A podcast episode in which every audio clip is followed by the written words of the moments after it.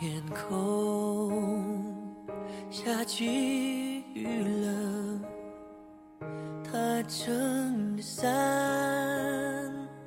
在你身边陪着，可是我不快乐，因为看见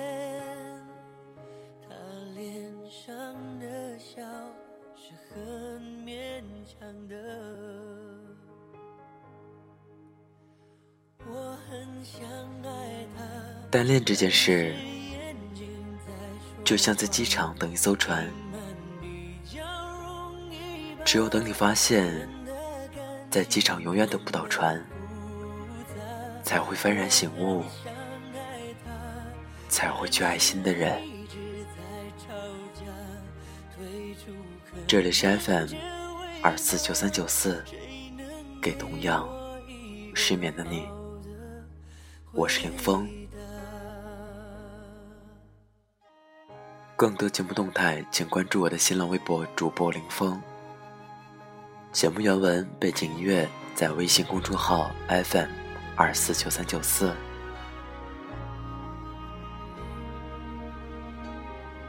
希望我的声音能在你失眠的夜里带来一丝温暖。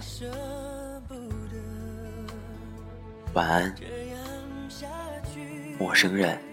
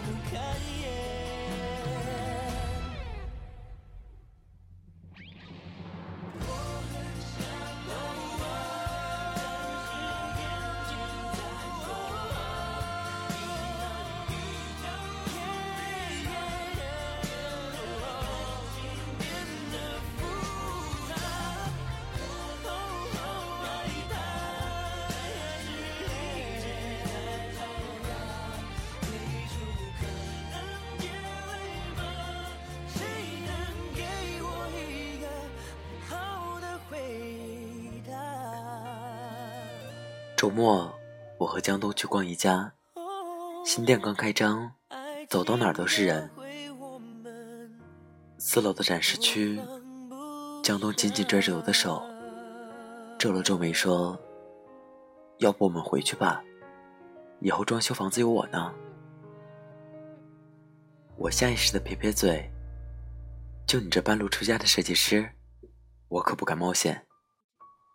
你又不是方朝野。”这话说的太刻薄，一出口我就知道自己闯了祸。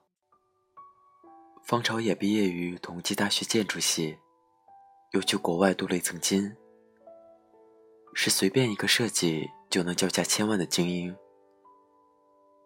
在一家装修公司插科打诨的江东，当然只能望其项背。天知道我怎么下意识的在他面前提起方朝野。看着江东的眼神一点点黯淡下去，我慌了神，大脑瞬间短路，有点口不择言的破罐子破摔。要不，我们分手吧。然后两个人都愣住了，心里说不出的厌倦。同居这件事，太能毁灭一个人在心里的形象。江东不洗澡就上床，江东有了小肚腩，江东快三十岁的人，还天天戴着安全帽跑现场。整个人看起来灰扑扑的，我有那么一点嫌弃他了。回去的路上，江东一言不发，沉默的有点可怕。到了家，他像没事人一样在厨房做了白灼虾、凉拌黄瓜，还有姜式红烧肉。我低着头吃饭，很想收回那句分手的话，可直到一碗米饭见底，我什么也没说出口。我承认，我有点失态。闺蜜小刀说：“你有没有发现，自从方朝野回来后，你对江东就变得很挑剔，看他哪里都不顺眼。”我心虚的摆出一副懒得理他的表情，可他却突然冒出来一句：“你不会还是忘不掉吧？”我的笑容就一下子僵在了脸上。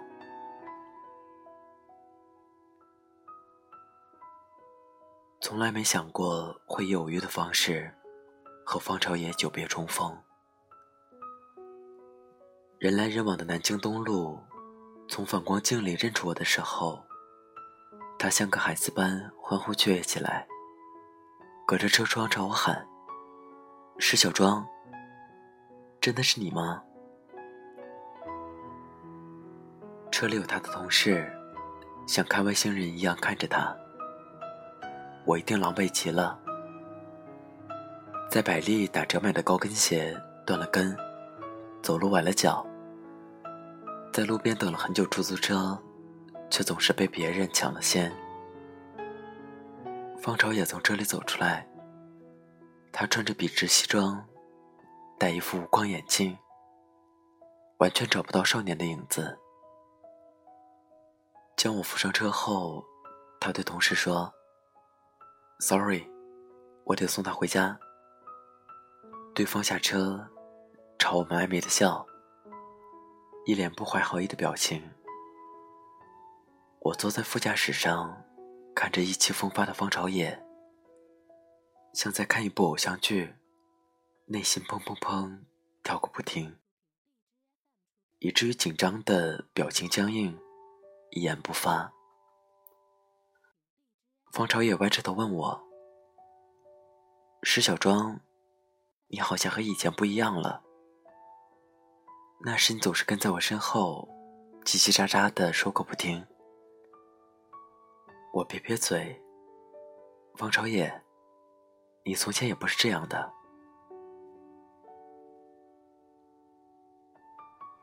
我十六岁时认识的方朝野，是个不折不扣的富二代。人长得高高瘦瘦，读书成绩又好的惊人，很容易就能虏获少女心。身边的女友换了一波又一波。我爸是学校里的教务主任，挪用公权，让我和方朝野成了同桌。他想让方朝野在学习上帮助我。却怎么也没料到，自己的女儿会陷入一场旷日持久的单恋。方朝野的名字写在光荣榜上的时候，我当了复读生。每天路过橱窗，心里会漫过一层层的惆怅。我给方朝野发了很多短信，他只有在想起来的时候，才会回几个简短的字。好好学习，真是让人绝望。而更绝望的是，当我搞到上海，拿着一整颗心去表白时，方朝野却有些夸张的笑了起来。石小庄，我怎么会喜欢你？我只能尴尬的跟着笑，装作什么都没发生。然后眼睁睁的看着他去美国当了交换生，看着他穿着我喜欢的深蓝色风衣，消失在我的青春年华里。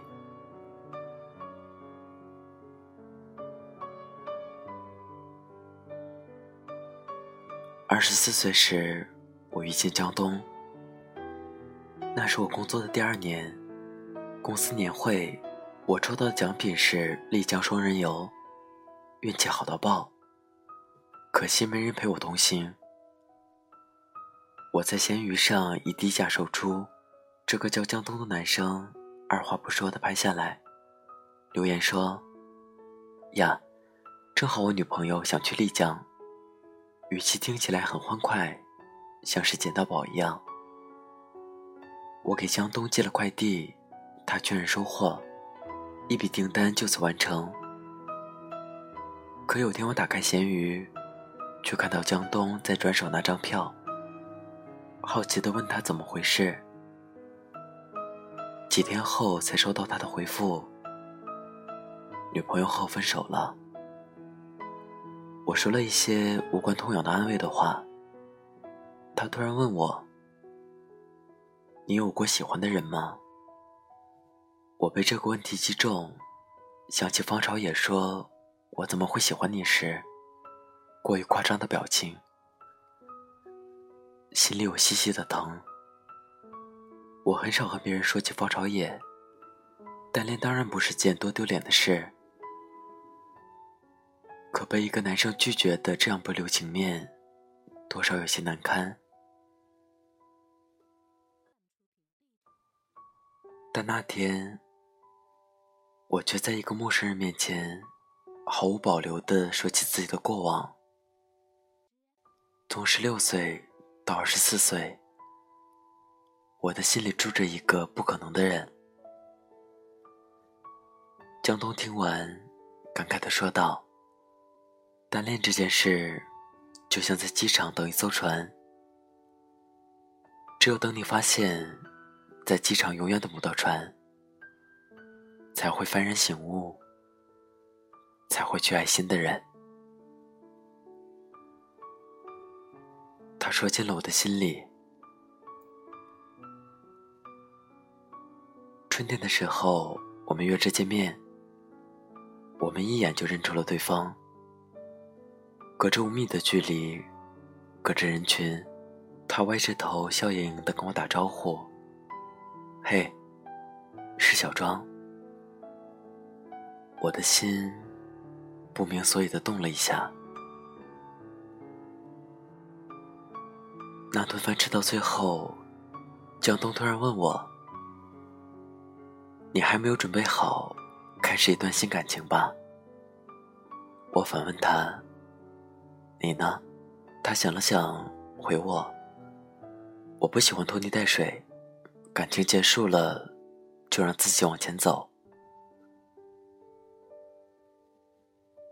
那天晚上回到家，江东发来王小波写给李银河的句子：“无论我本人多么平庸，我总觉得对你的爱很美。”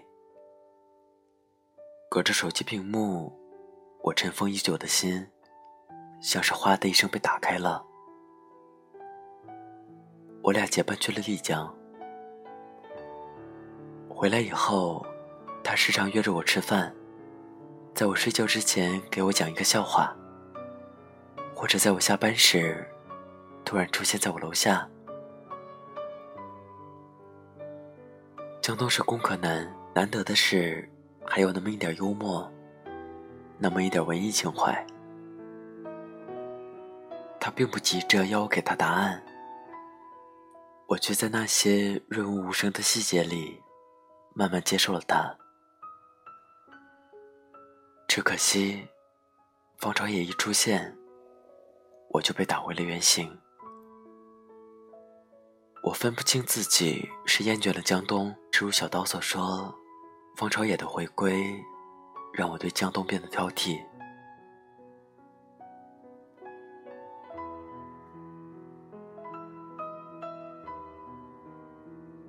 多伦路上的老电影咖啡馆，方朝野看起来深情款款。他看着我说：“是小庄。这些年我时常想起你。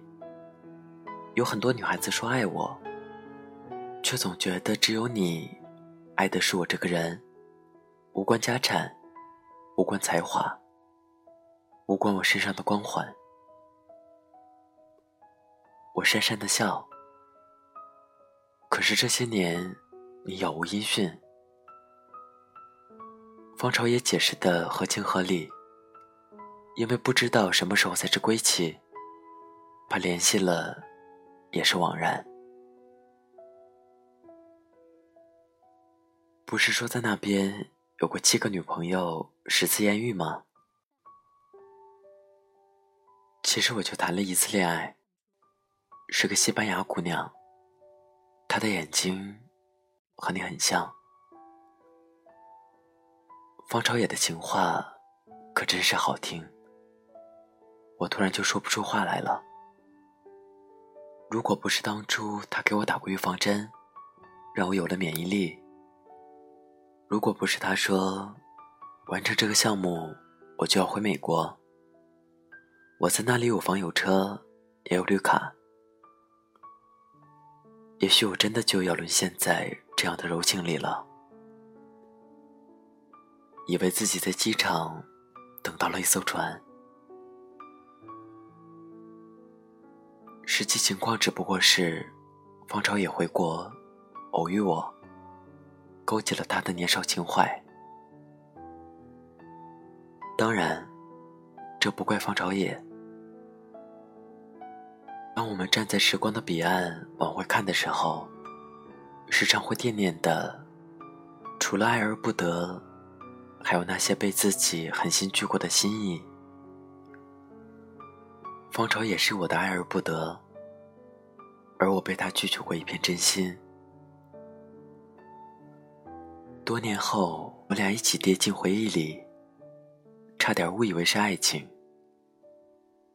却不知道，有些心动与心悸，永远只属于十六岁。对于曾经的人和事。可以想起，可以怀念，但永远不要企图往回走。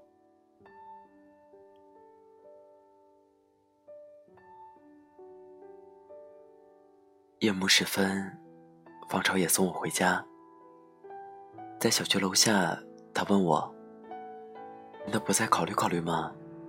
我设计的公寓，你一定很喜欢。”我摇头，在路灯下和他告别。这个我十六岁时爱上的男生，眼神里有失望，有不解，还有不甘心。但我知道，这并不代表他爱我。也许明天，也许后天，他又可以换个姑娘来缅怀青春。反正青春年少的时候，有那么多姑娘喜欢他，并不缺我这一个。打开家门的时候，意外的看到江东在给出租屋的墙壁涂颜料，是梦幻般的粉色。他整个人灰呛呛的，看到我咧开嘴笑。喜欢吗？我大惊失色。你这么折腾，不怕房东把我们赶出去吗？江东变戏法般的拿出一张房产证，我打开，上面的名字是石小庄。他说：“房子有点小，但我想给你一个家。”我掉了眼泪，为自己在某个节点上差点旁逸协助的感情感到羞愧。但好在我终于明白，感情厌倦的时候，不用任性的嚷着分手，有时缝补一下就好。也许是被眼前的场景触动到，我有点动容，也有点紧张的说：“嘿，不如我们重新恋爱吧。”眼前的男生却把脸一沉说。我不同意，我的眼泪瞬间就不争气的掉了下来，下意识的扭头就走。可我刚走出两步，就听到他在背后大喊：“喂，等等！”我还没说完呢。表白的话，怎么能让女生说？当然是我来问你。他从兜里拿出一枚钻戒，一把抱住我。是小庄，你愿不愿意嫁给我？我的一颗心就此安定下来。